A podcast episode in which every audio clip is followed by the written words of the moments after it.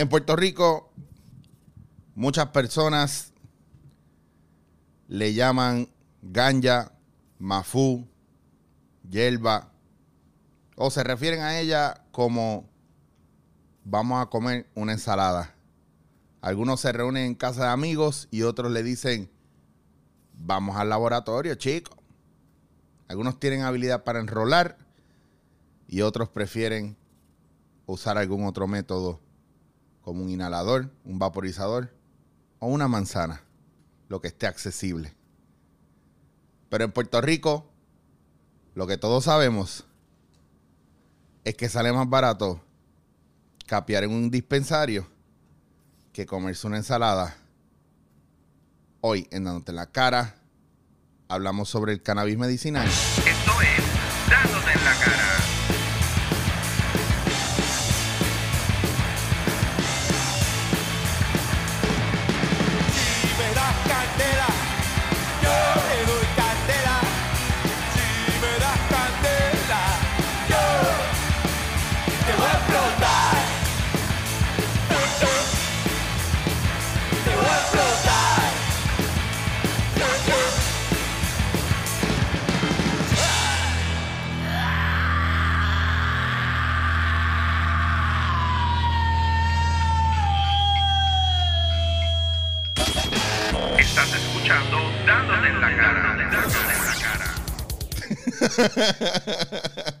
Señores y señores, bienvenidos a dándote la cara. Mira, hoy tengo una estrella conmigo. No solamente es un cantante urbano de tres pares, sino que es un experto cannabinoide. Señores y señores, conmigo Audi. Audi, ¿qué está pasando? fan, dímelo, fan. Oye, activo, chicho, activo, activo. Estamos aquí. Tú siempre estás activo temprano. Sí. Que me sorprende porque la mayoría de los panas míos que están en cannabis medicinal no necesariamente son madrugadores. No, también es, es costumbre, tú sabes, ya, ya uno, ya uno pues tiene un estilo de vida que uno se acostumbra y a mí... Tú te levantas temprano a si no, correr. es que y- si no me levanto temprano no puedo hacer ejercicio, ¿me entiendes? Levantarme temprano es esa mañana es para hacer ejercicio, sea, como sea que haga ejercicio. Yo tengo un montón de panas, trainers, que voy y hago ejercicio como me dé la gana esa mañana. Pero realmente es para poder hacer eso. Después, si a los días que no hago ejercicio, pues ya normalmente mediodía, una de la tarde es que uno está ya en el, en el rolling de... De- mediodía, una de la tarde, yo tengo un sueño cabrón. No, y hoy, y hoy mucha gente se sorprende porque, por ejemplo, eh, que ayer estaba hablando de eso, para correr, cuando me voy a correr tres millitas, yo me doy un super pollo normal, ¿me entiendes? Tranquilo. Me doy un pollo, un blon, lo que sea. Pero antes o durante. No, antes. Estaría acá durante. No, durante está cabrón. Pero antes, y entonces, pues, eh, eh, un trainer, básicamente ayer me estaba hablando de que la marihuana ayuda a oxigenar la sangre y de alguna manera, pues, Wow. te abre entonces todos estos eh, sistemas de oxigenación dentro del cuerpo, o que cuando estás haciendo ejercicio, pues, tienes más oxigenación en la sangre, o tiendes a hasta, tú sabes, ser positivo para... Para la hora de hacer Sí, es ejercicio. positivo Todo el mundo sabe ya, o sea, bueno, no todo el mundo, porque a veces yo digo, yo, yo, yo como esto es mi vida desde tan chamaco, pues yo, yo a veces reconozco que digo, pienso que todo el mundo sabe cosas y no es así. Claro. Eh, Sí, pero también es otro giro, porque cuando nosotros éramos chamacos, como quien dice, todavía somos chamacos, gente. Nosotros no pasamos. Aquí usted ve audio, usted me va a ver, nosotros no pasamos los 25 años, cabrones.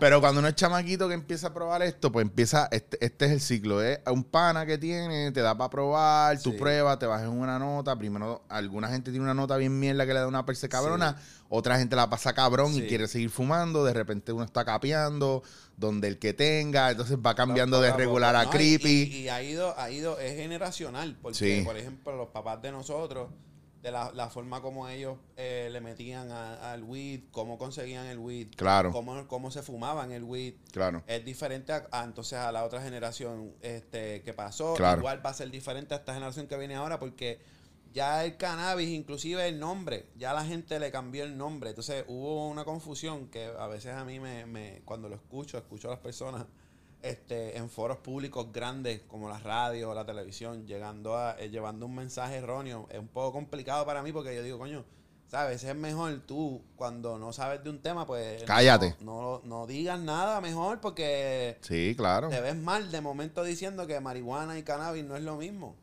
Eso es algo que... pero, está, pero ¿qué, ¿qué tú esperas de la gente que gobierna Este, aquí? O de la gente que, tiene miedo. Wow, espérate, espérate, espérate. Ok. Entonces, explicándole a la gente esto también, porque yo sé que hay mucha gente que, que- que se puede confundir. Estos son términos. Marihuana eh, es el término que se le dio este, a la planta cuando la pusieron ilegal. Y ese fue el nombre despectivo que le tenían. O sea, ese era el nombre como que se conocía la planta, siempre se ha conocido marihuana. Cuando entonces empieza la marihuana a ser un negocio, y es un negocio para personas adineradas, ¿entiendes? Pues tienen que buscar la manera de cómo ellos llevar un mensaje, porque acuérdate que se convierte entonces en un producto positivo y el nombre negativo era marihuana. So empieza la misma cultura de dispensarios, la misma cultura de dueños, de grows, empiezan a, a crear la cultura de llamarle cannabis. Cannabis. Vamos a obviar el nombre de marihuana y vamos a llamarle cannabis para entrar a un comercio, porque el nombre de marihuana no lo vas a poder vender, ¿sabes? No, Never.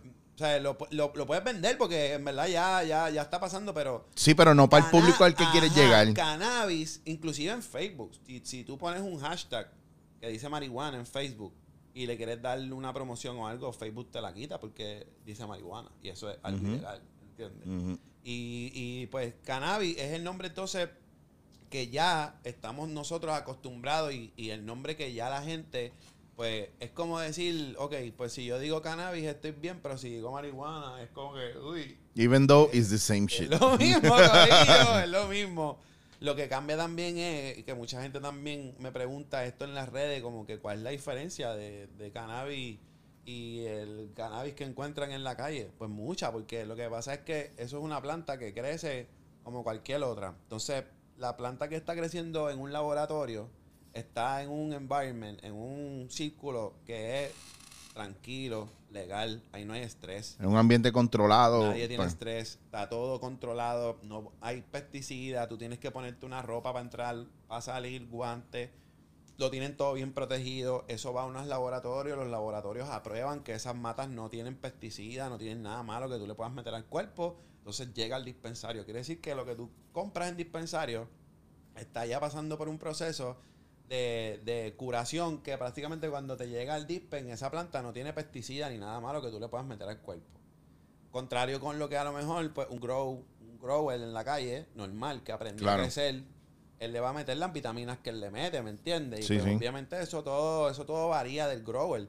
Pero ya es lo que tú consigues en la calle, pues no está pasando por esos laboratorios, o tú no puedes certificar qué tipo de THC es, cuánto tiene. los Sí que no, no, no está eh, micromanejado para tú saber los porcentajes que tiene, porque cuando tú compras en un dispensario hay una etiqueta que le ponen a lo que tú estás comprando que tiene toda la información que tú todo. necesitas de los niveles de THC, Vamos, Esa CBD. información está, Chicho, desde que sale la semilla. Te dice qué grow, o sea, en qué grow de Puerto Rico fue sembrada la semilla y para qué fecha fue sembrada esa semilla y a qué fecha te llegó la, el bot a tu mano, ¿me entiendes? O sea, es, es otro, es otro procedimiento. Y ahora mismo, pues en la calle, es que cómo tú vas a asegurar, o sea, es por ojo, por, por, por tacto y por, y por, por nariz, por olfato, que tú puedes, por ejemplo, alguien te dice, no, yo estoy, tengo sour diesel en la calle. Porque ya antes era creepy. Antes Ah, era ahora creepy. es sour Ah, diesel. todo era creepy. No importa qué tipo de bot era, todo era creepy. Ahora, papi, a ti te llega algo y a ti te dicen, eso es Gorilla Glue. Pues tú lo tú dices, pues esto es Gorilla Glue, pero eso te lo dijo el pana que te lo vendió en la calle. Sí, pero, pero a lo mejor es Grandari Kush u otra cosa y tú no sabes. otra cosa. Pero la vuelta es que realmente, pues, esa es la diferencia ahora mismo. O sea, eh, eh, en cuanto a calidad, tú puedes encontrar calidad en la calle también. La calidad no ha bajado en la calle, al contrario, la calidad en la calle tuvo que subir, viendo que entonces su competencia legal tiene calidad. Este por- el punto está en que ni siquiera en los Estados Unidos, en los estados donde es legal, se ha logrado completamente un control total de, del Claro. cannabis. O sea, eh, obviamente. Pero esto, esto es bueno o esto es malo? Porque yo te pregunto. pasar, esto siempre va a pasar, porque es que lo que pasa es que no. Va a llegar el momento en donde. En donde. Es, va a ser tan accesible la vuelta Sí. que, que no es ni siquiera el hecho de tú pues poder vender o no vender. Va a llegar el punto donde va a estar accesible a todo el mundo. Inclusive yo leí un libro una vez que decía que el cannabis debe, debe estar en los supermercados, en todos lados, como si fuese una planta normal. Lo que pasa es que la promoción que le dieron tan mala al cannabis durante tanto tiempo confundió a una generación completa. Bueno, pero pasó también con la cuestión del alcohol y al final fue legal y ahora está en los supermercados. todos So, lados. yo no dudo porque yo recuerdo hace 20 años que hubiésemos hablado o hubiésemos odiado que vinieran ca- cajetillas como de cigarrillo y fueran lucis hechos, varillas ahí Ajá. de cannabis, tú Y- sabes, y, ya eso están. está, eso ya está. Eso ya se ya vende. está. ya eso está. Pues cuestan como 50 pesos la cajetilla Ya de 20 está. Y, pollos. está- y están enrolados. y con- están enrolados. ya Ya, este, tú sabes que lo, va a llegar el punto en donde el cannabis va a ser necesario para muchas otras cosas porque este, el elemento curativo del cannabis no se puede sacar aparte. Obviamente todo a todo le quieren sacar dinero. Y hay unos cabilderos de cannabis bien fuertes, Eric, que son multimillonarios. Son, esto es una industria que hace billones de pesos. Y hay una gente que llevan ya años al timón de esta industria. Son obviamente unos magnates de cuello blanco. Que ellos son los que, como quien dice, compiten y están compitiendo y tienen el dinero para competir contra las farmacéuticas y poder llegar. Poder, o sea, ellos, ellos han sido, es como, ellos han sido parte de este movimiento porque es, es- es- es en base a capital, pagando abogados y pagando Sí, yo sé para que que, sigan guerreando, el- para que, para que, para que se vaya como que llegando al punto en donde tú puedas decir, mira, es simplemente dejarle saber a la gente que hay una alternativa para muchas cosas que entonces pasa a ser natural. Pero ¿cómo es natural? Porque vuelvo, este, yo puedo coger y yo sembrar una semilla en mi casa y que se dé la mata y yo coger la mata y fumarme la mata, hacer mantequilla con la mata, hacerme un té con la mata, lo que yo quiero hacer con la mata. Que eso es una de, la- de, lo- de las cosas que, que aquí en Puerto Rico se trajo al principio. Era como que darle a la gente la, posibilidad del autocultivo. Que, by the way, en, en, en Barcelona En Colombia. tú- y, y en un par de países tú puedes tener en tu casa sembrar dos, tres matas, seis matas. Cuatro matas, Claro. son cuatro o seis matas. Siempre y cuando tú no demuestres o no, o no se vea que tú la- las tienes para distribución, porque el viaje de todo esto aquí lo- en lo legal, a la gente no le importa, o, a- o al gobierno no le importa el efecto físico que te pueda causar, si te, si te va a- si te funciona o no te funciona, a la gente lo que le importa es que no estás pagando un tax. Exacto. Ya está, gente, esto es un tax, punto. Porque si no, el alcohol que está pagando tax y es el más responsable de muertes en carreteras hoy día, no la marihuana, el, el alcohol, es completamente legal y yo no soporto a la gente que siempre está borracha, pero a mí me encanta la gente que siempre está arrebata. o sea, es, No, es diferente, es- una nota diferente. Y, yo creo que cuando o sea, se vaya la gente educando para que Claro. entiendan, no, mucho más allá, porque, ok, sí funciona para lo que son los dolores de cuerpo, lo iba a decir ahorita, los atletas, muchos atletas ya están eh, dejando saber a la luz pública que lo que utilizan para el, el rest, cuando están descansando y poder llevar esos músculos a, a de verdaderamente descansar, es el cannabis, El cannabis. la marihuana. Este, NFL aprobó ya la marihuana, ya no es ya no es multable ni es, o sea, si te hacen dopaje y sales positivo a cannabis o marihuana, no es multable, ni te van a suspender ni nada. Ya, ya NFL aprobó el THC como parte de los tratamientos después de entrenar, como, como relajante muscular o whatever. Este, en la NBA, eh, eh, Steve Kerr, que by the way yo le di repost, este, salía, salió un post que este, Young, Steve Young, eh, dijo como que no, Steve Kerr roba los mejores pollos del mundo. Entonces, Yo te iba a decir- yo te iba a decir que tú- tiene problemas de la espalda, dolores Sí, claro, y eso está heavy. unas operaciones. Y Golden State tiene Oaksterdam, que es la primera universidad de como que dirigida solamente a cannabis. Tú puedes ir y pagar tres cursos. Hay tres cursos. Uno, que es un curso de grower, como que te enseñan todas las las- las- las opciones que hay como grower. Hay un curso que entonces es grower y owner, como que te enseñan a cuál es el procedimiento para tú ser dueño de la empresa, de los dispensarios, y whatever. Y entonces está el tercer curso, que es el como que el business completo de tu ser grower, de tu poder Claro. dar técnicos de grower, o sea, convertirte como que en una vuelta. Entonces, Oakland, de acuerdo a eso, Oakland también tiene el mejor sistema médico de todos los Estados Unidos. El si- mejor sistema médico atlético también de todos los Estados Unidos. So, Oakland está llevando el cannabis a unos estándares médicos bien altos. tú ¿sabes? Entonces Duro. ya va a llegar el punto en donde, por ejemplo, las pastillas que, que hay de cannabis por ahí, a mí me gustan mucho para cuando tengo viajes largos. Este, y además de eso, pues tú sabes, un- es una pastilla que conviene para la gente que no le gusta fumar, no le gusta el... A mí me pasa, mira, ahora hablando de eso, yo que tengo, mucha gente sabe, y el que no sepa se entera ahora, yo tengo osteoartritis severa. Y la gente sabe que yo estoy en, la, en, en mi viaje de que tú no me vas a ver por ahí ni enrolando, ni con flor, ni nada. ¿Por qué? Porque, pues porque en mi, en mi trabajo, en mi mundo de entretenimiento, hay una gente que puede hacer eso y tú los conoces por eso. Ajá. Y hay otra gente que no podemos hacer eso porque en lo que trabajamos hay unos ciertos trabajos que, que eso no es permitido. ¿no? Este, el comediante Seth Rogen, que ha sido sí. un, el Seth Rogen es un, es Un weed advocate, cannabis advocate, hace sí. tiempo.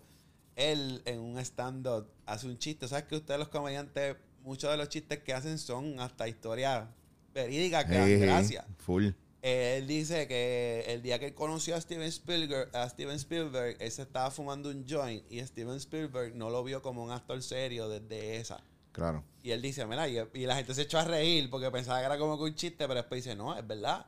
O sea, Steven Spielberg, después que me vio fumándome un joint en el set de la película, no me vio como un actor serio nunca. ¿Qué pasa? Que, pues, esto es una, es como un- una especie de, de, de, de nube que hay encima de todos que Sí, somos bueno, la estigma, la estigma La esta de que tú, de tú De que, pues, eres un si mafutero. Tú fumas, eres un mafutero y no, o sea, eres un vago. otro. Loco, yo estuve en un programa de radio que yo estuve participando y no, no, no, no voy a decir que fue con Luis González porque no quiero que quede mal. Pero fue bien loco porque ese día fueron dos personas que estaban promoviendo lo, lo de cana- cannabis, whatever, que están haciendo lo de la- las convenciones de Ajá. cannabis. Y estas dos personas creo que tienen dispensario en Humacao, dos señores. Y estamos hablando, qué sé yo, y yo me meto en la conversación y Luis, en, todo esto Luis me está mirando y, diablo chicho, pero tú sabes de eso bien brutal. Y yo, bueno, sí, porque yo tengo osteoartritis severa y yo uso cannabis, ya yo llevaba un año con cannabis. Y a mí me ayuda porque estas propiedades me ayudan para esto, para lo otro, para aquello, para... Y yo ahí un viaje con ellos, bim, bam, bim, bam, con todo lo del proceso, qué sé yo. Y él me dice, diablo, pero yo no me hubiera dado cuenta porque tú nunca estás arrebatado. Pero es que yo no tengo que estar, no, tú me tienes que ver arrebatado, porque es que no, que tú, que se supone que yo Se llegara. supone que tú llegues. Yo no- eh, no, Yo no vaya como John Z. No, porque también eso es lo otro. Por ejemplo, yo, yo soy una persona que yo, eh, yo soy un super stoner. Yo me levanto y entonces, pues, como, como estoy acostumbrado ya a fumar, a mí me gusta fumarme el Claro. cannabis. Y aquí hubo, la gente del gobierno cometió un error craso. Uno, o no. todos.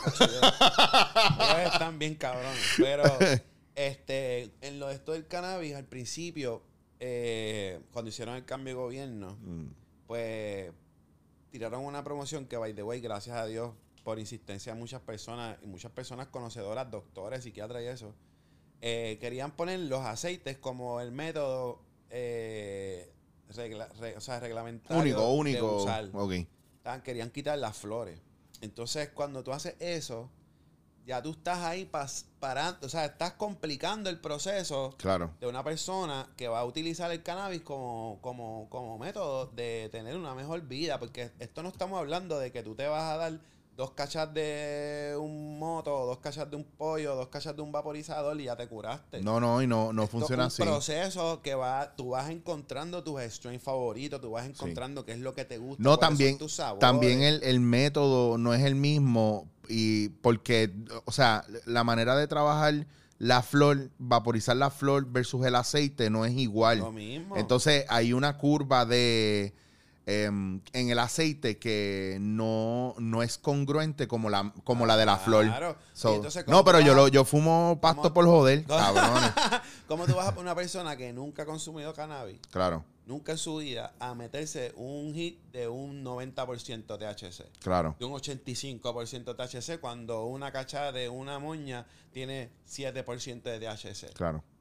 Esa persona puede llegar a un, a un, a un, a un, oye, hay, hay, hay high que nosotros le llamamos los LSD porque tú puedes arrebatarte tanto que de momento tú te tienes que quedar quieto aquí. Y eso nos ha pasado A mí, a, a mí me pasa siempre. Nos ha pasado a todos. Alto contenido, bajo Ajá, contenido. y te fuiste y te tienes que quedar quieto. Hey. Inclusive hay personas que de momento no saben bregar con lo que le llamamos la pálida, que es cuando entonces tienes exceso de marihuana en el cuerpo. Claro. Eso se resuelve bien fácil.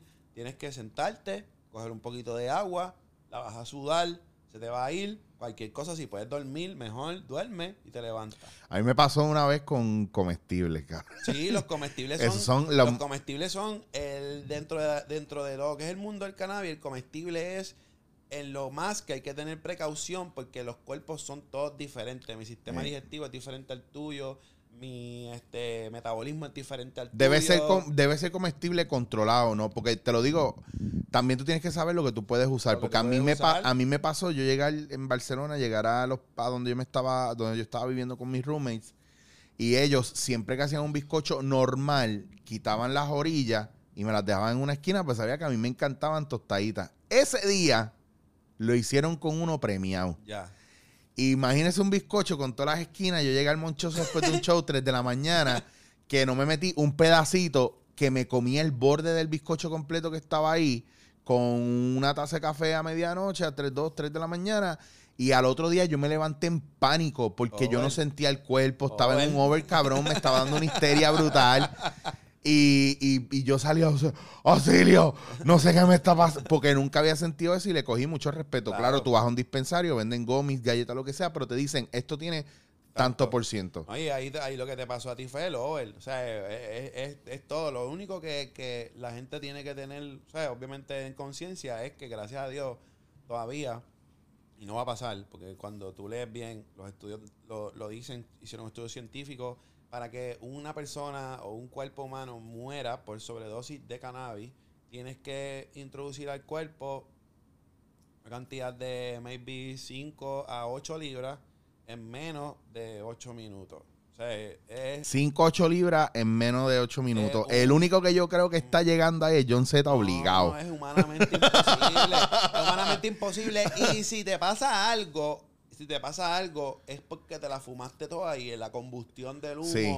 Que pues, eso lo- te puede joder. Eso Pero- mucha, mucha gente tampoco entiende esa parte. O sea, cuando tú estás vaporizando, tú no estás teniendo la combustión que tienes cuando la estás... Tú no estás alterando químicamente como cuando tú prendes fuego Sí, no, y, se altera la planta y y estás quemando que la planta. También me han hecho preguntas como que, y no me río ni nada porque ya siento que es responsabilidad mía Claro. de saber a la gente también que yo piense que son preguntas medias extrañas. Mm. Mira, Uti, si yo me como una moña, me arrebato. Pues no, porque el THC se activa con el calor. Claro. Por eso se vaporiza, por eso se prende. Obviamente, de la manera tradicional, desde los indios, porque gordo, la primera vez, o sea, según la historia, el primer encuentro así, el primer rasgo de cannabis es dos mil y pico de años antes de Cristo Claro. en unas tumbas de unas cosas allá en China, en Asia, por El allá. cannabis, el café, sea, todas esas cosas así raras que han descubierto, eso es viejo. miles de años. Entonces, Usted no es el primero que lo descubre, bájese de la, bá- bájese de la jodida nube. No, ¿Entiendes? Entonces, eso lleva tantos miles de años que, pues, obviamente, han sido de, de pipas, las famosas pipas que todavía se usan, las pipas. Sí. Obviamente, llegamos a productos como este, que esto es un Aero Vapor, esto vibra y todo. Ese, vibra. ese Benito, después te voy a preguntar por eso. ¿Dónde Este está es el cartridge vibra. ahí? El cartridge está aquí. Mira allá. Yo, yo tengo, mira, yo tengo un problema con mis baterías siempre, no, cabrón. pero deja que breves este. Esto, esto vibra y entonces vibra para que el destilado que está adentro pues se mueve con la como en la como en los este de los salones de ciencia que Sí, sí se que- mueve la sangre o se mueve el se líquido que centrifuga. está ahí para que para que se mezcle. Pues cuando vibra se mezcla todo el aceite, sobre lo que está ingiriendo es como que el all around del cartridge, no solamente Sí, la porque parte de los abajo. cartridges salen a veces como medio fatulos, mano. Eso que es un sistema que se ha ido mejorando. Eso es algo que yo digo, eso es de los mejores inventos que han hecho los gringos, de las pocas cosas que se han inventado bien. Este, la vuelta es que esto viene, este, Eric, porque nosotros, nosotros como consumidores, de la manera que siempre hemos aprendido a consumir el cannabis desde chamaquito, es fumando, porque era Claro. la manera que había, enrolado. ¿Qué pasa? Cuando empieza la era de la alternativa médica en Colorado, en Los Ángeles, California, empieza esta vuelta. Ya se convierte en algo un poquito más on the face de la gente y fumar pues le hacía como una especie de, de o sea, la, ya el estigma está, so, si tú fumas aquí te puedes meter en problemas con la policía, te pueden llamar la policía. Claro. Lo- ellos empezaron a buscar la forma, déjame ver, déjame ver, obviamente está la- los brownies, es algo bastante tradicional. Tradi- full. El chocolate, ¿por qué el chocolate en el cerebro de nosotros, el mismo hemisferio del cerebro que identifica el cannabis es el que identifica el chocolate? So, por eso cuando tú comes chocolate con cannabis, te, te you get high, o sea, te arrebata. Chévere, chévere. Porque ya eso es, ya llega al cerebro inmediatamente. Ya lo, lo que son los comestibles como los azúcares, peanut butter, la, todo eso, pues eso entra en el cuerpo y se tarda un poquito más porque pues, es digestivo, pero va a llegar a la sangre. Pero yo me imagino quiera. que esos mismos azúcares también ayudan Sí, a todo ese proceso. Sí, pero yo en el Fortuny, yo solo yo trabajé el Fortuny el año pasado y le dije a la producción, "Mira, nosotros vamos a necesitar el, el doble de ambulancia. ¿Por qué? Bueno, estamos en la... Es la primera vez que en Puerto Rico vamos a hacer un Fortuny masivo con los dispensarios abiertos. Y la gente se achueca en los Fortuny. Sí, cabrón. La gente le da duro, la gente le da duro. Ahora, imagínate tú, si tú llegas a un party Me esto a mí- está pasando, Eri. Esto no, o sea, la gente no entiende que también este, esto es una mezcla fatal. O sea, si tú llegas a un party, te comiste un gummy en el carro. Pap. Gummy normalmente se tarda media hora, 40 minutos en, En activarse. So, ¿tú te crees que- después, después que este gummy se activa a la media hora, estás media hora o 40 minutos más en el high del gummy.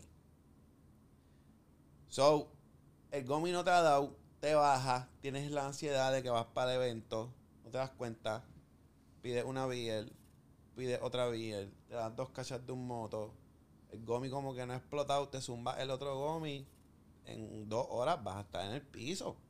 Porque estás envuelto bebiendo, ¿sabes? Esto es Sí algo que la gente, la gente todavía, lo que pasa es que yo me imagino que estamos un poco todavía irresponsables o, o ignorantes Sí. a lo que estamos haciendo y usando. No como, o sea, si nosotros pudiéramos medir la cantidad de cannabis que consumimos o como la consumimos, como cuando hacemos dieta, que pesamos las cosas, medimos las cosas, a lo mejor tendríamos unas notas más tripiosas. La vuelta es que si vas a, si- o sea, si vas a janguear, pues ya yo, por ejemplo, que soy fumador, pues yo me puedo dar un traguito, me puedo dar un traguito, pero yo no puedo darme, o sea, yo no, yo sí. No me puedo o sea, bajar tres botellas no cabrón, Se o puede, sea, no. porque es que si estás fumando y bebiendo, ahí es donde está el, el ese Entonces, es el está, entonces está el, el otro cabrón que es, voy a fumar, me voy a meter perico, voy a beber, me voy a meter Está hongo, cabrón. Y lo más cabrón es que después lo veo al otro día en la oficina, ¡Estoy vivo! Eso ya es, ya tú sabes, eso son emociones ahí Y- a flor de piel. Y yo te pregunto, tú que estás dentro de la industria así del cannabis eh, heavy, que tú conoces, ¿qué- ¿cómo está la industria ahora? Yo, yo me he dado cuenta, ahora yo voy a los dispensarios. Mira, est- este es el loop en el que yo entré. Ajá. De repente, habían tres o cuatro dispensarios. Ahora hay 200 dispensarios. So, yo voy a uno diferente cada cierto tiempo para que me den el 25% de descuento. Abastecerme. Esa es la que hay. Si me viste la cara la primera vez que voy, sabes que te voy a comprar chévere, pero me tienes que dar Hay un descuento. descuentini. Entonces, llegó un momento donde tú renovabas licencia, que fue el primer año, sacaste licencia, renovaste, ahora te vamos a dar dos años, ahora volvió a un año. So, la ley está como para adelante y para atrás. Ya se hace de nivel, a nivel electrónico que hasta el mismo día tú puedes recibir El voucher. el, el voucher y a lo mejor a la semana ya tienes la licencia. Pero entonces estás yendo a los dispensarios y lo que una vez era más económico y había de más, ahora hay de menos y es más caro. Y entonces, después de María también la cosa cambió. So es como, espérate, espérate, ¿cómo yo puedo estar al tanto y qué es lo que está pasando? Porque ahora yo estoy yendo y de repente yo digo, mira, pues déjame ver qué tienes ahí. Flores tienes un montón. Ahora, los aceites, tengo más que estos tres, estos dos y este de y Draco. El duro. No, Draco dijo algo ayer bien interesante. Si el pueblo se mueve como se mueve para sacar a Ricky, para sacar la ley John, ahí ganamos duro. eh. Full, lo dijo ayer Eso en la... que- yo no puedo ir a la actividad, algo- pero... Eso es algo que si, si fue que lo leí. Pero si, si en verdad ahora mismo sería como que una iniciativa bien cabrona de parte de los artistas llevar el mensaje de que nos puede- si nos movimos para sacar a Ricky, si podemos hacer algo bien, Pero, Más allá de, de- de sacar los corruptos y todo eso. Pero Audi, es que esto es como, es como lo del cannabis. La gente no sabe. La gente se tiró a la calle porque fue Bad Bunny y Calle 13, cabrón. Porque fueron a si se farandulear hace- con si se ellos. hace y se saca la ley John, nos guillamos, porque quiere decir, Corillo, que ahora mismo aquí, yo, que tengo un palo de aguacate en mi casa, puedo brandear los aguacates y ponerle Claro. los robles y venderlos a un supermercado. claro. Puedo hacer un negocio. Ahora De la mismo mi- no puedo, porque tengo que pagar. Tiene- Paga, o sea, un montón de cosas para... No, eh, y que, y que también mucha gente no entiende que la única razón por la que mucha ayuda también de María no llegó es porque salía bien caro, porque la, la gente no entiende que el país que más paga por importar y exportar somos nosotros, porque lo único que, la única manera que podemos sacar y traer cosas por barco es a través de la Marina Mercante Ya está. Americana. Ya está. La Marina Mercante Americana es la Marina Mercante mundo. más cara del cabrón O sea, mundo. decir que ya no- nosotros no podemos mandar chinas para vendérselas a Colombia. No, y Nosotros no- no podemos mandar chinas para vendérselas a Y Venezuela. nunca se le puede pagar Nosotros bien a un agricultor. China a venderle a ninguna Claro. parte del mundo que no sea Estados Unidos. ¿Y usted sabe por qué el café en Puerto Rico no existe o no hay o es está bien jodido? Porque no hay mano de obra, porque no se paga, porque no hay demanda como debería haber y porque cada vez que hay un cabrón huracán nunca hay ayuda para los jodidos agricultores. Hacho, mira ahora mismo ese bendito. O sea, O sea, eh, el café, la gente no sabe que, que usted no puede pelear con la gente porque no tiene café puertorriqueño. Al contrario, dele gracias a Dios que tienen café de algún lado. Porque el problema en este país no es que usted, no es que consumamos ocho veces más café que el que se produce, es que no hay, cabrón. Y vino María y se llevó todo. hacho, triste. Y, lo, y el café bueno de aquí lo están vendiendo para afuera porque es mejor, sino aquí Claro. para qué. Si usted se queja porque la taza de café le sale a 2.50 Exacto. y, y, y, y, y paga y paga 80 chavos por un café que es malo y usted dice, este está bueno Malísimo. porque este, este café está No. fuerte y le, y le mete 14 sobres de azúcar. Usted no sabe nada. Pero ahora- eso es otro tema. Y con el cannabis fue que cuando vino, esto ha sido todo transitorio. Ok, eh, García Padilla, empieza, eh, las marchas empezaron en el 2012, 2013. Empezó el movimiento fuerte públicamente con la gente de Frijuana. Ellos son los pioneros del movimiento. Este, ahí pues empiezan a pasar las vueltas de las vistas públicas del cannabis para uno poder ir y pues tú sabes aportar y dejar saber.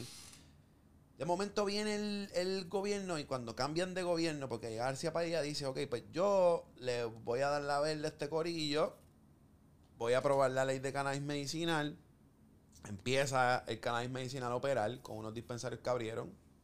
Este, en ellos está The Family, que está, es allá en Levitown. Amigos Que tú siempre lo- los tiras al medio para las cosas, para todo lo que están haciendo. Ellos, ellos, lo que pasa es que que que, ok, es como, es como, es como, otros días yo tuiteé, hay gente que, que, que crea la ola y hay gente que se monta en la ola. Bien sí, ah, sí, entiendo. Papi. ¿Entiendes? Papi, yo Pues, sé ¿qué de pasa? eso. A mí me gusta dejar saber, porque yo sé que todo el mundo me ve a mí como una voz de la industria y que llevo tiempo, todo el mundo sabe que yo estoy desde antes. Pero cuando esto empieza a moverse, aquí hay unas personas que pues tienen que ser destacadas y el, el, para que la gente sepa, porque a lo mejor todo el mundo piensa que es Bewell el primer dispensario y Bewell no es el primer dispensario, Bewell es el primer dispensario que supo trabajar la marca Claro. y tenía el budget del presupuesto para trabajar la marca Casualidad, que es el mismo dispensario que está envuelto en el bochinche ese. Yo no. La mierda- la mierda es que yo- Pero la la, es- vuelta es que The Family Sí. en Levitown son unos viejitos amigos míos y esa gente fueron los el primer dispensario que abrió en Puerto Rico, la primera gente que se arriesgó, Mm. que para colmo, cuando hubo el cambio de gobierno, fueron y se lo cerraron. Diablo. Sí, yo sé de muchos cuando, de cuando yo me saqué, cuando yo fui a sacar mi, mi licencia, incluso donde, donde la saqué, que fue por Cagua, por la 1, acabando la 1, casi saliendo al expreso, que eso se llama ahora 420 no sé qué, que eso está ahí Ajá. frente a una gasolinera y sitio de naturópata y todo eso. Eh, ahí yo lo saqué con, con un doctor, pero ellos, ellos, ellos tenían el dispensario, pero no habían podido sacar ningún producto ni nada, porque estaba, había un tranque. Eh, Esto ha sido todo el tiempo así. Entonces, viene la ley, Clínica, yo sé que Clínica Verde estaba, estaba como más sólido en ese momento. Ok, pues entonces de momento tenemos a solamente tres, cuatro dispensarios sonando porque son los que tienen el budget, los Ah, dispensarios y chiquitos. tú, y tú sacabas licencia, pero tenías que afiliarte a un dispensario nada más. Ajá. Pues yo me acuerdo que el doctor mismo me dijo, al que te vayas a afiliar, a donde lleves esto, que tenga varios dispensarios, porque si no te jodiste. Y de eso es lo que está pasando, el revolú ese que ahora mismo con que, que la controversia que hay de la manipulación de las licencias del Ajá. cannabis que hay con el gobierno, que hubo un truco. Es eso. Es que se supone que no sea así. Ok. Se supone que Se no supone que- así. que tú la saques y tú vayas donde te dé la aquí gana. Lo que presentaron al gobierno fue el mismo sistema de Colorado. Claro. ¿Me entiendes? Y ellos acá, sin saber nada, nada, porque es como que aquí es donde me molesta, porque es como que, ok, yo soy del gobierno y como yo soy del gobierno, yo te quiero decir a ti cómo hacer las cosas como yo pienso que son las cosas, pero es que tú no sabes de lo que estás hablando. Si no sabes de lo que estás hablando, tienes que poner gente a tomar decisiones en esa industria que sepan cómo es que se trabaja. Ay, yo a mí eso como me suena a a- eso pasará en la comedia, en la industria de stand-up y todo eso en el país. No, ¿Entiendes? pichea, porque yo llevo 25 años de impro, pero la gente me quiere decir cómo hacerlo. Dale. El que tú dices, ¿cómo es posible que, por ejemplo, digan esto de sacar la flor? Eso no, eso no es. Que fue- eso- que fue estúpido, eso para mí no fue tiene estúpido. Sentido, no tiene sentido, está, está, está haciendo algo mal. O esta Oh, mierda de, ah, tú vamos- te vas a morir, tú puedes usar la flor, pero tú no, la puedes no, usar. Eso está al garete. Al O sea, garete. es todo- entonces, cuando tú miras todos estos errores que están cometiendo, tú dices, diablo, pero. Entonces, para colmo, ponen trabas y siguen poniendo trabas a todos los que quieren abrir dispensarios, a todos los que quieren. De momento dicen, hay crisis, no hay flores. Audi, ¿dónde hay flores? Mira, siempre ha habido flores. Pasa es que hubo un momento en donde ya después que yo invierto un dinero en este espacio y tengo un montón de flores aquí y yo no estoy vendiendo nada, las voy a poner todas a 10 pesos. Viene y hay más descuento, todo el mundo a 10 pesos. Aquel dispensario dice, acho, aquel está a 10, pues voy a poner a 10 pesos también todo. Ah, no voy a poner a 10 pesos todo, lo voy a poner a 10 pesos todo. Se olvidaron porque, vuelvo, son gente que están queriendo trabajar el mercado, pero sin, sin entenderlo bien. Ahí tú estás jodiendo mercado porque se supone que tú puedas cualificar los moñas, los bots, por clase A, clase B y clase C.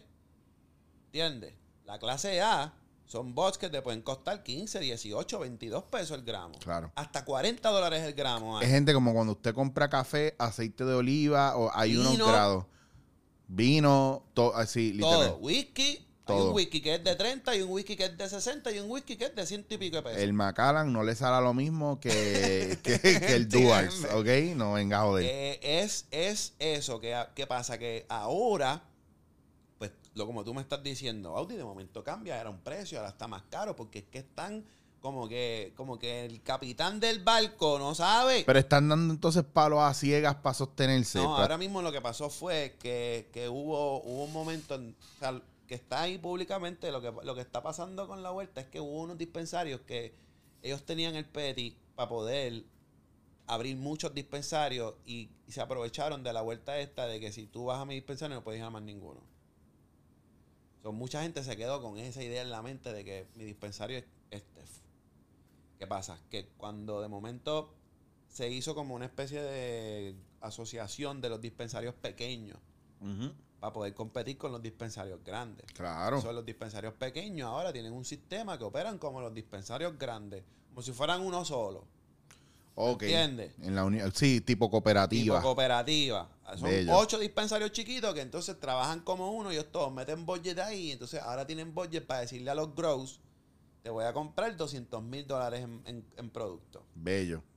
Y yo esos 200 mil los divido en mis dispensarios. Esos ocho dispensarios siempre han tenido bots. La gente se vuelve loca. ¿Dónde hay? ¿Dónde hay? Es que hay. Ellos tienen que bajar las aplicaciones que son Weedmaps, Leafly, lo que sea, Sí. para que tú te enteres dónde están los dispensarios. Porque ¿Cuáles son las oficiales? Porque yo tengo. Weedly y Weedmaps y Leafly y Weedmaps. Esas tengo. son las más duras. Ok. Todavía no ha salido una puertorriqueña. O sea, no ha salido una que sea. Hay dispensarios que tienen, por ejemplo, Clínica Verde tiene. Ellos tienen su propia aplicación. Pues, pero es de Clínica Verde, ¿me entiendes? De ellos, no es una aplicación de, la, de todos los dispensarios que hay en Sí, Puerto Rico. sí, pero no me funciona porque yo voy a ver ahí, que voy a ver los que ellos, descuentos lo que, ellos que tienen. tiene. Ellos somos una aplicación de ellos personal, que pienso es una buena idea como dispensario, es cool. A mí Leafly me gusta porque yo pongo el strain que es y Te ya dice dónde todo. están, y te y- dice, pa- y, y- yo y yo siempre voy, estoy buscando para el dolor y para dormir. Y te dice, mira, esto y esto Sí. y esto, y lo tiene este y este y este. ¿Qué Claro. pasa? Ahora mismo en Puerto Rico hay 200 y pico de dispensarios preaprobados, 70 y pico, 80 y pico, creo que están operando ya en todo Puerto Rico. Este. no, o sea, la mala costumbre que tenemos nosotros de que pues la playita está cerca, el cine está cerca, el mall está cerca, todo está cerca. Cuando llega un momento que tú dices, pues voy a este dispensario y no hay, lo que tú tienes que hacer es seguir buscando más allá Sí. y más allá y más allá. Yo tengo mi, este, estos, estos son mis opiniones como consumidor, como consumidor. ¿Cuál es tu opinión como Pues consumidor? hay unos panas que se llaman Canasiers, shout out a los Canasiers. Ellos trabajan con la gente de First Medical. Ahora mismo, dentro de Puerto Rico, para mí, están en el top. Espérate, espérate, espérate, espérate. Aguántamelo ahí. Cuando tú me dices que trabajan con First Medical, Ajá. ¿de qué estamos hablando aquí? ¿Hay la posibilidad algún día que esto entre en plan médico? Bueno, Háblame claro, porque hay con, porque uno- a uno se le va chavo y Lo- esto es la farmacia de nosotros lo- ahora. Los dispensarios de First Medical, hay unos dispensarios que se llaman First Medical. Este, son Power, los, los growers son la gente de Canasier Boys. Ok.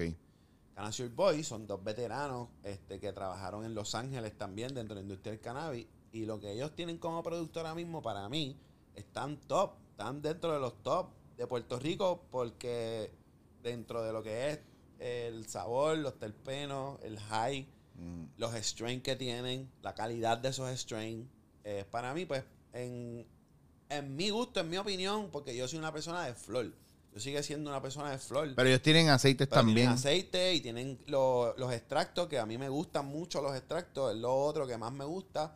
¿Cuáles Pues, son? Los extractos son como los, Los la- concentrados, la- que entonces necesitas como que o un DAP collector, los famosos DAPs, que necesitas entonces un DAP bong, o necesitas un dabber, o necesitas un nectar collector, que son piezas en donde el los extractos, lo único que necesitan los extractos para que funcionen son como- extremo. Por eso tú ves. como una hornillita. de- Ajá, yo tengo uno en casa que es un néctar collector que yo uso una antorcha y se prende la punta, prendo la punta del néctar, la punta se pone naranja y después cuando baja esperas 2, 12, 11 segundos y se lo pegas al, al cristalito que te venden en el dispensario.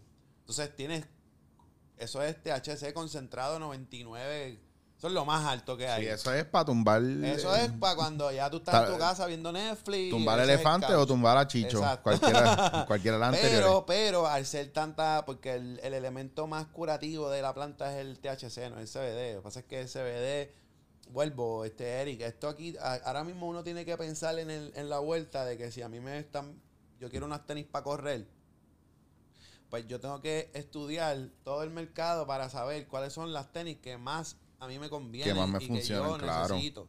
Si yo me dejo llevar, yo me voy a comprar las Adidas porque son las más cool, Sí. o me voy a comprar las Nike porque son las que usa fulano. O me, pa- o, o me pasaba a mí, yo usaba Skechers porque me gustaba, pero de repente llevaba como 20 años que no usaba Nike y conseguí unas Nike ahora que a mí me funcionan para lo mismo de la artritis. ¿Entiendes? Entonces, pues tú tienes que encontrar, hay productos para todo el mundo, pero si te dejas llevar por lo que ves en internet, Claro. si te dejas llevar por lo que te dicen, si te dejas llevar por todo, pues realmente no estás haciendo efectivo. El efectivo es cuando tú lo que estás adquiriendo, comprando, usando, es porque realmente sí te conviene. No te puedes dejar llevar por nada, porque ahora mismo todo es controlado. Sí. Todo, todo, todo, todo. Coca-Cola hace anuncios y Mm. Coca-Cola te lo vende bien lindo, pero ellos lo que quieren es vender. ¿Me Claro. entiendes? O sea, y todo, lo que, todo el mundo lo que quiere es vender. Acá en el cannabis, pues realmente el punto está en que tú siempre vas a buscar. Es una, esto es una cultura. Yo siempre he dicho que yo soy amigo de todo el mundo porque el producto que nosotros trabajamos se muere. Es una flor.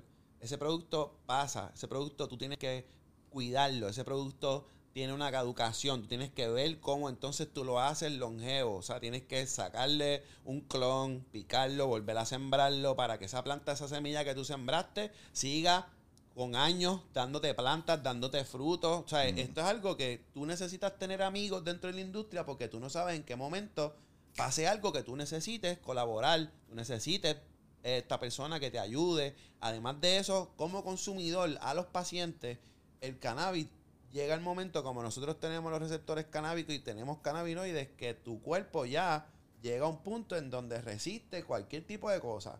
So, quiere decir que si empiezas con pastillas de 10 miligramos, a los, al año vas a tener que usar las de 25 porque las de 10 no te van a hacer nada porque ya tu cuerpo se acostumbró a esos 10 miligramos. So, en cuestión de high, sabor, olor, eh, todo eso, tú vas a ir a un dispensario y hoy vas a comprar Mango Kush y a las dos semanas vas a ir a comprar Sour Diesel. Porque ya el Mango Kush ya te dio lo que te iba a dar el Mango Claro. Kush. So, esto es algo que va evolutivo, todo el tiempo cambiando. Esto es So, algo que- Joe usará 2 mil millones de miligramos por... No, Funky es de los Funky, Funky es nuestro, Funky es nuestro Willie Nelson, ¿me entiendes? Funky Sí. es nuestro, nuestro, nuestro. y sabe, y sabe un senior, montón. Nuestro senior, senior cannabis, él, él es un consumidor de cannabis que eh, es la generación de antes a la mía. Sí. ¿Me entiendes? Y es conocedor. sabe. Y el tipo, es se un int- es un que tipo muy... sabe, un tipo es, que- es muy que inteligente. Es, es- es la vuelta de tú, vuelvo y te digo, Funky es un tipo autodidacta. Tú lees, Claro. tú vas y te orientas. Marihuana, ok. Donde primero a mí me dio fue que eh, este, en, en lo que es mi, eh, mi entorno, todo es bastante regular en mi casa. Siempre fue algo normal. Después, yo entro entonces en lo que conocí a Bob Marley. Ya cuando conozco a Bob Marley, me intriga la vuelta de lo que es religión. ¿Cómo, Claro. cómo, cómo entra esto en la religión? Entonces, ¿qué pasa? ¿Cómo tú vas a decirle a los católicos que comulgar es malo? ¿Cómo tú vas a decirle a una religión que su, la forma de ellos comulgar es malo? No sé si me entiendes lo que te Sí, digo. sí, sí, sí, sí. Y ahí empieza la controversia en mi cerebro de que, pero ven acá, ¿cómo que esto en Jamaica, que está aquí al lado de nosotros, es una religión? Esta gente usa el cannabis y la marihuana como una religión, rasta. O sea, eso tú lo lees y ellos desde los siete años ponen esos chamaquitos a fumar para que entren en su vuelta. Los tres lo son, para que cuando se mueren los jalen por los tres para arriba. Esto es una comunicación con ya. Todo este revolú religioso de los rastas, tú lo lees y tú dices, espérate, espérate, espérate. Aquí hay algo. Esto te lleva, esta información te lleva entonces a la otra información eh, de lo que entonces entra toda esta activista, toda esta era hippie, toda esta era, y tú sigues leyendo y sigues leyendo y sigues para atrás y sigues para atrás y te encuentras con Buda y te encuentras con todas estas cosas y tú dices, pero espérate, espérate, o sea, ¿cómo es que entonces, por qué ahora mismo prohíben que uno use esto? Das para adelante y te das cuenta que todo pasó por un índole racista.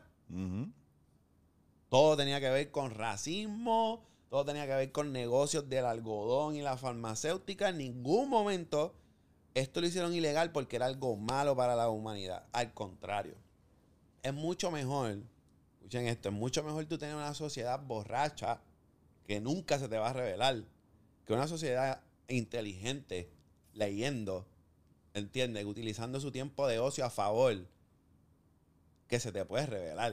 Mira Claro. lo que pasó ahora mismo. Ya la gente, o sea, aquí en Puerto Rico todavía el alcohol es algo bastante común, pero la generación de antes, en la generación de antes había más borrachos que ahora. Sí. ¿Entiendes lo que te digo? Y ha ido como que mermando, mermando, mientras más la gente utiliza cannabis, más te vas dando cuenta que yo prefiero sentarme con un corillo, a darme un section, hablar de cómo nosotros podemos hacer algo positivo para el país, cómo nosotros podemos llevar un mensaje, cómo nosotros podemos ayudar al vecino que se jodió, cómo nosotros podemos hacer algo, versus estar solamente como que en el mismo vacilón con el que nosotros siempre hemos Bueno, estado. lo- los rastas en ese proceso eh, eh, de fumar es un proceso de reasoning, de Ujú. meditate, y eh, ese proceso de, de compartir ideas, intercambiar ideas. Yo creo que pasa mucho, pero es el es section. el estigma, Es o el sea, el section. section. Cuando tú, cuando tú te fumas, cuando tú te vas, o sea, yo de chamaquito, para hablarles claro, yo fui de los que era caballo, dos, dos y dos, y vamos para el punto, Claro. hermosa, capiar un blanco, un Philly, entre los tres nos fumamos ese Sí. Philly. Ese Philly, desde que nosotros nos montamos en el carro para ir a capiar, ya ahí, ese corillo, la, lo que había en la mente de ese corillo, pasaba. La travesía, la travesía. O sea, o sea, en mi caso, en mi caso, era como que vamos a hacer un party. Mira, yo tengo, quiero hacer esta canción. Wow, porque yo desde chamaquito tengo eso en la mente. Y era como que toda esta conversación, ah, escucha este rapero, mira cómo le mete. Ah, yo puedo hacer eso, mira, pero y, y él- y esto y lo otro. Toda esta vuelta que pasa en, en- en- en el section va más allá de, de- de simplemente fumar, ¿me entiendes? Porque esto es como tú vas El ritual, el creando ritual. Inclusive, inclusive hasta tu misma vida. Y ahora de adulto es lo que yo hago con mis socios. Eh, este, yo estoy dentro de la industria, yo, nosotros, yo estoy trabajando ya este, para tener un espacio, un dispensario también. Estamos bregando todo eso de las leyes y toda la vuelta. Y cuando nosotros, ¿cómo, cómo, como yo lo estaba hablando con Lale los otros días, este, que yo le dije, babe, ¿tú viste cómo yo fui de lo- yo llegué a la primera marcha allí de presentado y me he mantenido dentro del mismo dentro del mismo concepto de poder llevar el mensaje de que el cannabis no es malo, nunca ha sido malo, nunca ha sido malo.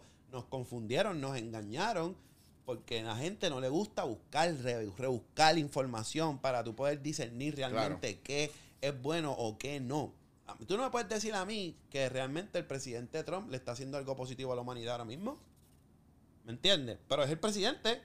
So, van a pasar 50 años y a lo mejor, con como está la vuelta de controlado, bajan todo lo malo que hizo el pana y a lo mejor el tipo es un. Fíjate, de aquí a 100 años donde estamos todos muertos, Trump se queda como un héroe. ¿Entiendes lo que te digo?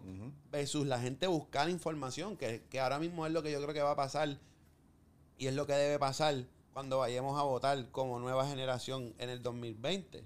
Tenemos que escudriñar, tenemos que ver, tenemos que seguir a estos panas por su Twitter y sus redes sociales, tenemos que ver lo que ponen, tenemos que estudiarlos y decir, a mí me gusta cómo piensa este pana, Claro. este pana no me gusta cómo piensa, pues tú disiernes ahí, votas por los panas que tú entienden que deben tomar las decisiones por ti. No, y yo, yo siempre le digo a la gente, tú- tú- usted puede, eh, nunca, nunca evalúe las cosas pensando en, ah, mira, eso está mal hecho. Ok, ¿por qué? Porque en la Biblia dice, o eso está mal hecho No. porque fulano de tal dijo, no, ¿qué es lo que tú piensas que es correcto para ti? Ya Sí, está, haz tu Porque- propia, porque tu yo- propia evaluación, no tú mismo. puedo- yo no puedo obligar a nadie a fumar marihuana. Claro. Yo no quiero obligarte a fumar marihuana. Yo tengo un pana, Sharoa Frost. Sharoa Frost, mi amigo Frost. que Frost es uno de los que después hacemos el post de guayoteo. Frost es uno de los. Tengo que traer a los de Guayoteo para acá obligado. No me los madruguen. Eh, le- no sean cabros. Me madrugaron, todos los podcasts me madrugaron a, Cre- a Kefren, a Ray Charlie. Cosas que descubrí yo y que probablemente yo pegué eh, durante la huelga porque yo estaba jodido aquí con las rodillas jodidas por lo de la artritis, haciendo animaciones en vivo, pegando a todo el mundo, haciendo memes y los créditos lo cogió otra gente. Entonces son panas de uno y se fueron a farandulear por otro lado y se olvidaron de uno. Pero nada, lo del guayoteo, yo lo vengo viendo para acá. aquí. Pues la vuelta es que Frost es un pana que él no fuma, nunca ha fumado. Y yo, y yo, le, yo he buscado como que la vuelta. Coño, Frost, mira, hoy renunció Ricky. ¿Vas a, aprender- vas a fumar conmigo que renunció Ricky? Y Frost, no, cabrón, no seas cabrón. Y Frost, pues no, es un tipo que ya, ¿me entiendes? Pero yo nunca voy a obligar a Frost a fumar. Claro. Si él no quiere fumar, no fuma, ya se acabó.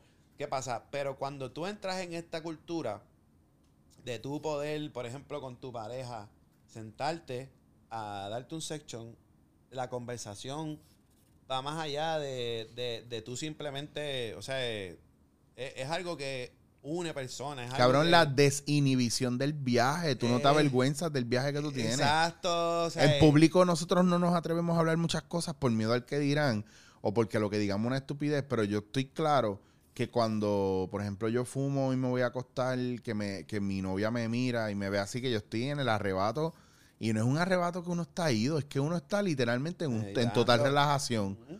Y yo me siento a hablar con ella y yo que soy un tipo profundo, normal, de, o sea, regular, ella me dice, diablo, me has dado en la cara con eso que dijiste porque no solamente es profundo, es que es tan ver- es verdad, es verdad. Es que ahí es donde está. ¿Me entiendes? el- el- el- cuando tú empiezas a tener esta subconsciente, empiezas entonces tú mismo a autoevaluarte, empiezas tú mismo a ver, hay algo que, que, que dentro del sistema, cuando tú empiezas a utilizar cannabis, que te despierta esta vuelta Claro. de conexión con el planeta, de conexión con las cosas. O sea, esto es algo que va más allá de solamente fumar y arrebatarse, pero el que no está dentro de la cultura no lo va a entender, no entiende cómo es que entonces tú te puedes sentar con una persona y conocerla y seguir y cómo el cuerpo tuyo y tu mente van conectando dentro de, de eso que tú te, de esa sustancia que tú estás metiéndola al cuerpo que prácticamente la primera vez que yo lo hice fue como descubrir algo que se supone que estuviese ya ahí Claro, ¿entiendes? claro. era como que se supone que tú estuviese ya en mi cuerpo ¿por qué me tardé tanto? Entonces, este, cuando empiezas tú a, a entrar dentro de ese, de ese arrebato high, esa meditación que tú entras cuando estás así, este, y tienes una buena conversación con alguien, eso te ayuda y te va, te va entrando, eh, va, va creándote como que esto, esto, estas cosas positivas dentro de la mente. Porque si tú vienes a ver, este, Bob Marley era un tipo que abiertamente él es, él es como que el Godfather. of the thing. Y Bob siempre fue un tipo positivo. Siempre lo que se ve de Bob es que él ju- un- unió dos presidentes, cogió un tiro ese mismo día. Bob siempre ha sido una Y persona sus, entre- sus entrevistas siempre eran profundas, inteligentes y directas. directa. ¿Y por qué, por qué él hablaba de la, de la marihuana como hablaba de la marihuana? Porque era su religión y él no entendía cómo entonces en otras partes del mundo no dejaban el cáñamo crecer. Y entonces era como que, ¿por qué razón? Cuando se descubre luego que es por razones económicas, por razones de que entonces yo beneficio. al Raciales, control, o sea, hay de todo. eh, pues entonces, pues ya aquí la gente tiene que entender que entonces nosotros no somos los locos que queremos.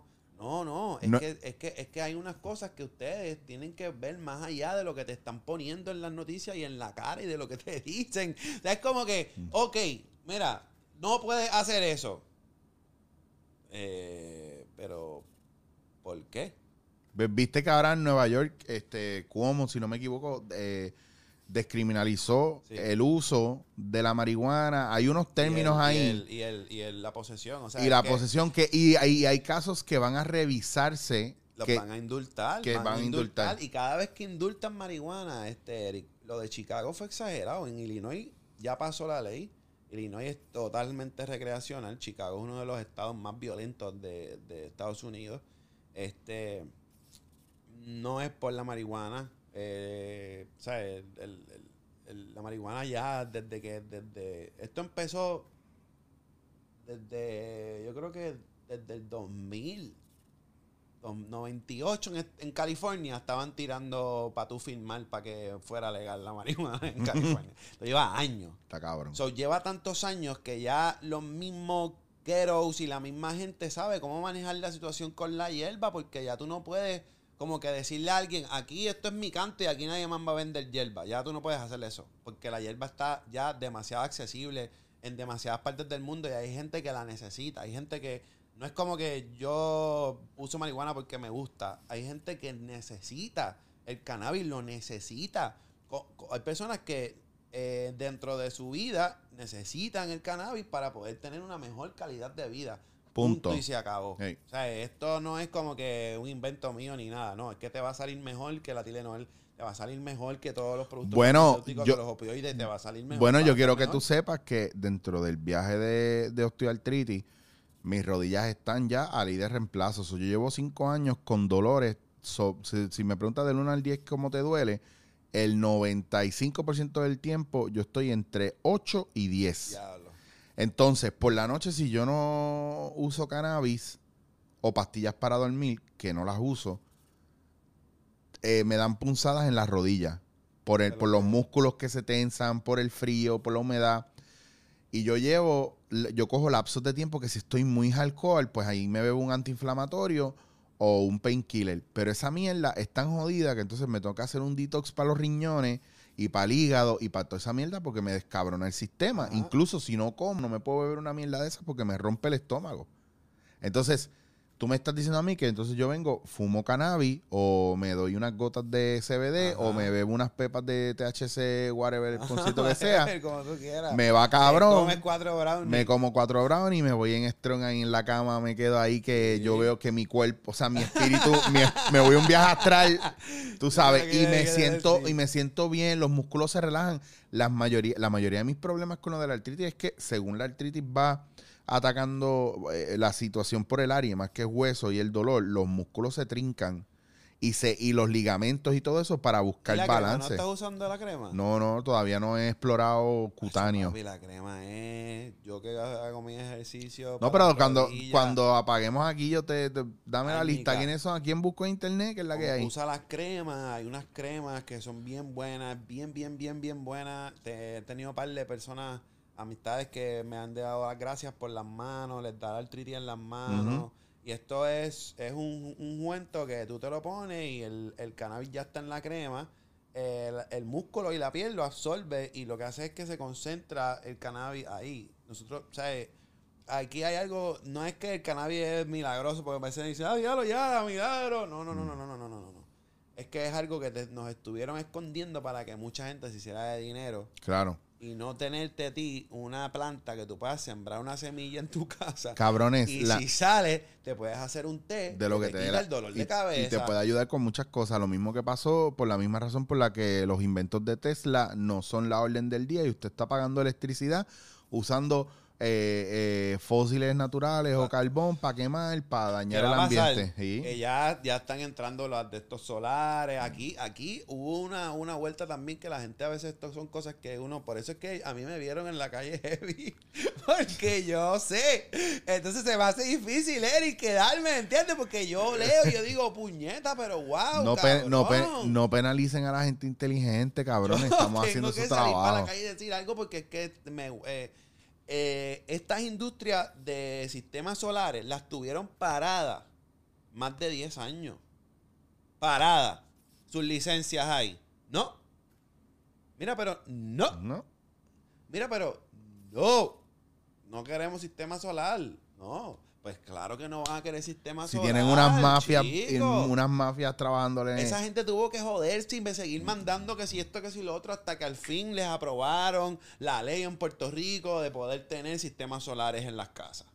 Ahora se puede. Ahora, 2019, ahora cuando a ellos les dio la gana. Pero en verdad, en verdad, en verdad, se supone, oye, Costa Rica, que yo creo que Puerto Rico cabe cuántas veces en Costa Rica, Eric. Como un millón de veces. Esa gente Bueno, tiene un este- sistema solar ya. Pero no te, pero cabrón, no te vayas lejos. Bro. Vivimos en una jodida isla, tenemos sol, tenemos Agua. viento, tenemos ríos, tenemos olas. Bro. Cabrones, porque nosotros estamos dependiendo no, no de, entiendo, de- no entiendo. Es como que, es como que no entiendo. O sea, yo, yo- a mí es la única persona en internet en el mundo que me llega las- lo- los grandes eh, máquinas de reciclaje de Singapur, como allá en el, en otro lado de parte del mundo están usando el mar para crear energía. Eso no puede ser posible que me lleguen a mí solamente. No, no, ese Illuminati, papi, tenemos Illuminati. 150 personas en ese gabinete, en esa cámara, que a ninguno se le ocurre decir, Corillo, tenemos que hacer algo. Nosotros vivimos en una isla 100 por 35, nos estamos llenando de basura. Hay que, hay que hacer algo grande. Cabrón, y que- esto no es rebuscando mucho, esto es No, una cuestión de razonamiento lógico y crítico. normal. Oye, gordo, ¿cómo tú me vas a decir a mí que todavía no hay un sistema de reciclaje en la compañía de basura? Ah, vamos, que es que la compañía de basura está privatizada, es de alguien. Ah, ok.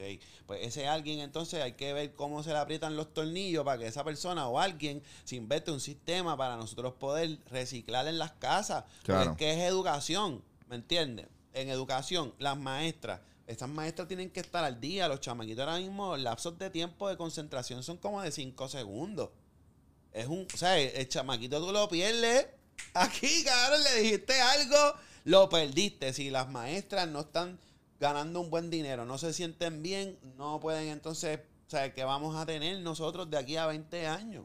¿Me entiendes lo que te quiero decir? Sí, siempre pidiéndole Eh, peras eh, al olmo, eh, pero eh, entonces no estamos y- cuidando. Y, estamos hablando de que ahora mismo, pues tú no quieres dejar. Ahora mismo, mira, si yo llego a hacer. O sea, el, el, el tú poner la- el cannabis recreacional en Puerto Rico, hacer una ley recreacional, que tú puedas entonces administrar licencias a todo el que tenga el dinero y todo el que quiera, y prácticamente te conviertas en una. Se convierta en una competencia amigable de marca tú tienes una, yo tengo una, pero vuelvo y te digo, el que sabe, el que sepa de la cultura es el que va a sobrevivir porque sabe que aquí nos tenemos que ayudar. Esto no es, o sea, esto es apoyar y, y ser amigos todo el mundo porque en algún momento yo puedo necesitar como compañía, como industria.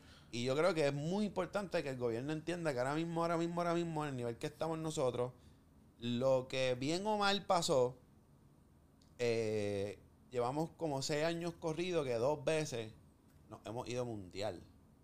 Mundial, cuando te digo mundial, es hasta China.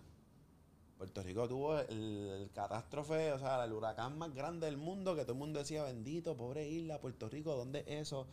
Cuando tú entras a internet y pones Puerto Rico, tú dices, diablo, qué playa más cabrona, diablo, qué, qué lindo es Puerto Rico. Deja que se arregle que voy para allá. Tuvimos María y tuvimos a Rosselló, Ahora los dos huracanes. papi. Lo de Ricky se fue tan viral que Pero hiper eso viral. puso a Puerto Rico de nuevo. Escuché gente decir, this is our favorite island of the Caribbean. Déjame hacer una aclaratoria, perdona. Gente, no fue la situación de Ricky lo que nos puso adelante. Nos puso adelante que el pueblo se levantó Eso. por 12 días. Eso es lo que quiero decir. Porque, claro. no, no, y no te lo corrijo a ti, sino porque, porque es que en todos lados se, se dice así, por Ricky, la situación de Ricky, no. Lo que empezó a ver el mundo, te lo digo porque tengo amigos en Sí, España, en cabrón, que me decían, eh, hostia, y nosotros acá eh, marchando un No, día eso. cuando nos lo permite el gobierno, en una esquina donde no molestamos al gobierno y un día feriado. Y ustedes 12 días marchando y 12 días con protestas y cosas. Que ojo, que el pueblo se votó, pero no esperen a que hayan cuatro a cinco artistas a salir para usted salir. No espera que salga Calle 13 Claro, claro. y Bad Bunny usted farandulear. Aquí hay cosas por las que hay que luchar. Aquí hay condiciones para los empleados y los trabajadores de este país que son una mierda. Aquí volvimos atrás 50 años con la, con la reforma laboral, con la situación que está pasando ahora con la Junta de Control Fiscal. Esas son cosas de, de cabrones, de, de trogloditas, de gente que no sabe bregar, administrar el gobierno. Entonces, ahora tenemos de gobernador en estos días, si no es que se va hoy o el miércoles o whatever, que hay revolú. ve, ve, hay un revolú cabrón a un tipo que no es administrador, que es abogado, ¿me entiendes? Entonces, son estas cosas. Eh, yo he tenido en la industria del cine, los productores han sido o, o abogados, los que yo he conocido han sido abogados o contables. Y en una industria de cine, eso está chévere, pero ellos no pueden ser los que, los que tomen las decisiones porque al final es, ah, no hay chavos para eso. Ah, el dinero tiene que ir para acá. O sea, a veces hay un caballo cobrando 800 pesos al día y un actor cobrando 25 pesos al día. Claro.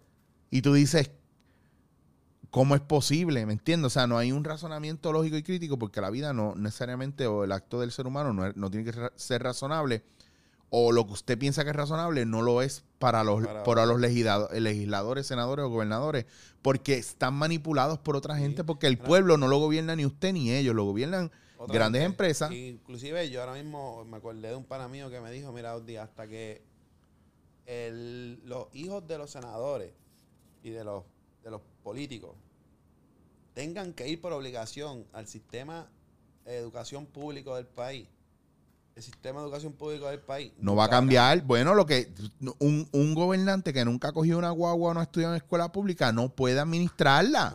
a ver. Porque no sabe lo que le No sabe falta. que. No sabe lo que necesita. ¿Entiendes? Y ese Cabrón, es usted- el punto. O sea, que a- a- eh, eh, eh, es unas cosas que tú sabes, básicamente funciona por lógica.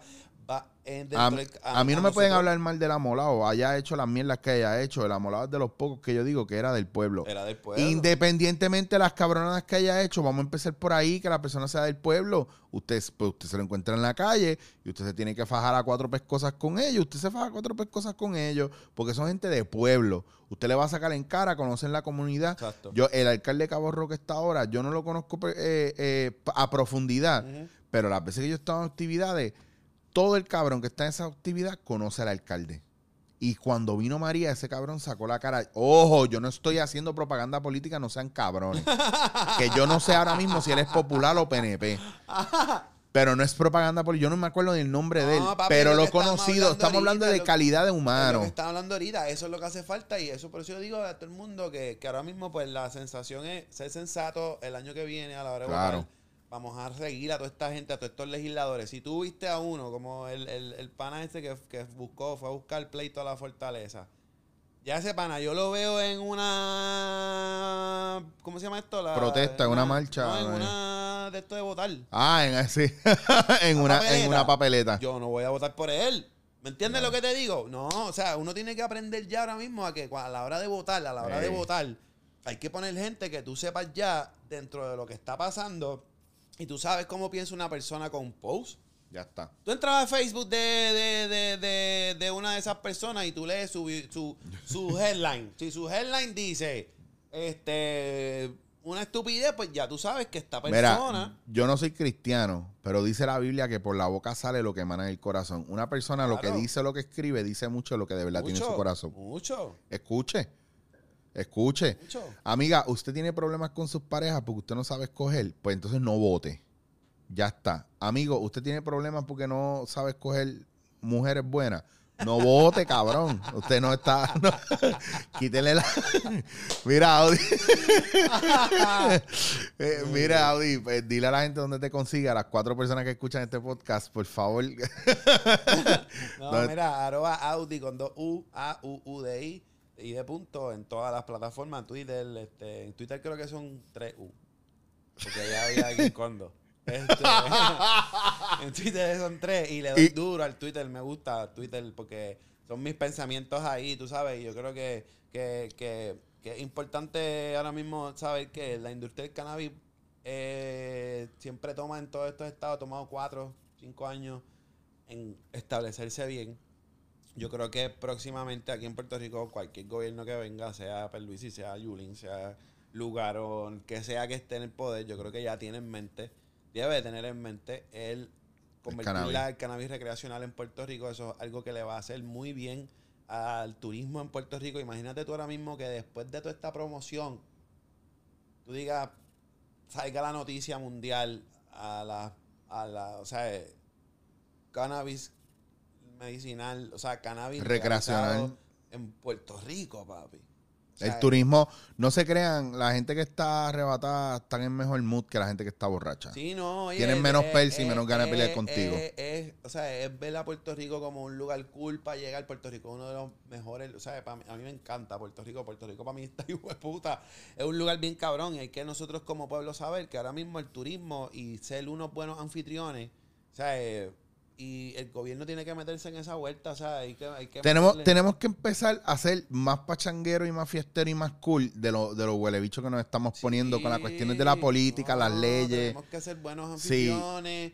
Volver a. O sea, los otros días fui a San Juan y estaba vi tapón antes de llegar a San Juan y me emocioné. Y yo, diablo, qué bueno, porque se vuelve a levantar ese, ese, o sea, ese, ese, ese, ese municipio, ese San Juan del Morro, eso San Juan, que eso es bello allí, eso es cabrón, para ir para janguear. Pero también, tú sabes, como que ayudar al, o sea, nosotros tenemos que ser los anfitriones. Es que nosotros vivimos en una burbuja por el insularismo, nos hemos quedado en la cabeza que lo único importante son nuestras vidas. Exacto. Usted sale a protestar y usted pone graffiti en un lugar porque usted quiere expresarse, pero usted se va y al otro día por la mañana llega una persona que se jodió por tener ese local y el graffiti que usted puso no es Puerto Rico Libre. Usted puso un bicho bien grande y puso para el gobernador.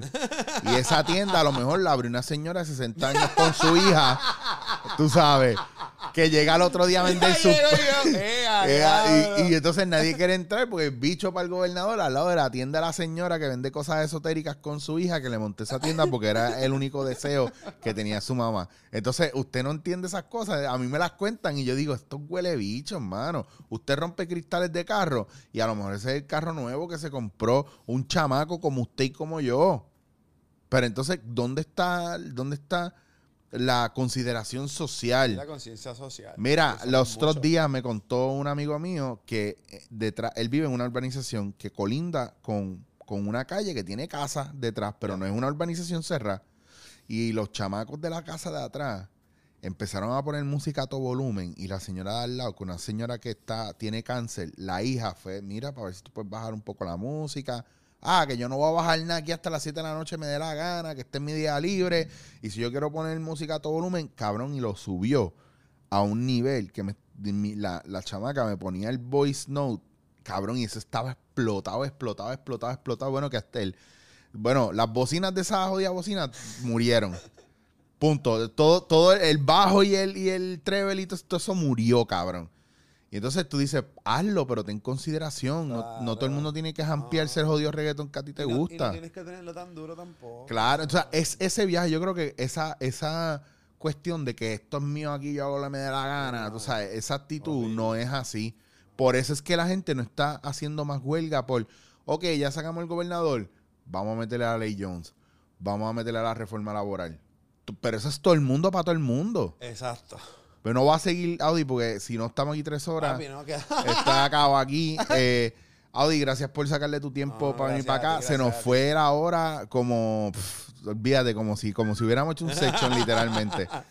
Así que nada, todo el mundo pendiente eh, a mis redes sociales, Chicho Guasir, dándote en la cara. Nuevamente, Audi, muchas gracias como siempre, pendiente a la música de Audi, chequen sus Ah, redes. sí, por ahí viene Hindukush. Déjame decir eso rápido a las cuatro personas que ven el podcast. Chicho. Viene Hindukush. es un tema de, obviamente, de marihuana con Carmelo, del de Gombayabari. Duro. Este, te voy a invitar al video, Chicho, para que vaya, porque el video lo que voy a hacer es que vamos, vamos a, a trabajar con la imagen de que todo, eventualmente ahora mismo en Puerto Rico hay un montón de generación, un montón de gente utilizando cannabis. Claro. Y esa va a ser la vuelta, o que este, estén pendientes. El EP se llama Yo- Tropical Love. Yo estoy ready para salir del closet con el cannabis, paso hago estos, estos posts. Eh, yo uso cannabis hace muchos años y hay que seguir metiéndole a eso de manera, eh, de la manera que usted le dé la gana, pero que no nos dé mal nombre. Porque en este momento te- estamos trabajando muchas cosas para que sucedan cosas positivas con el cannabis y para que no pases también la de que hayan dos controlándolo, que todo el mundo lo pueda, que se puedan llevar una calidad brutal, liberar a la gente de los miedos y ya hay gente adulta mayor que toda la vida ha estado en contra de eso, que entienden los beneficios y la necesidad de eso. Yo tengo una amiga que en la vida ni los tatuajes ni la marihuana. Y se hizo un tatuaje y le mete el kush kush. No te voy a decir más nada. Dándote en la cara.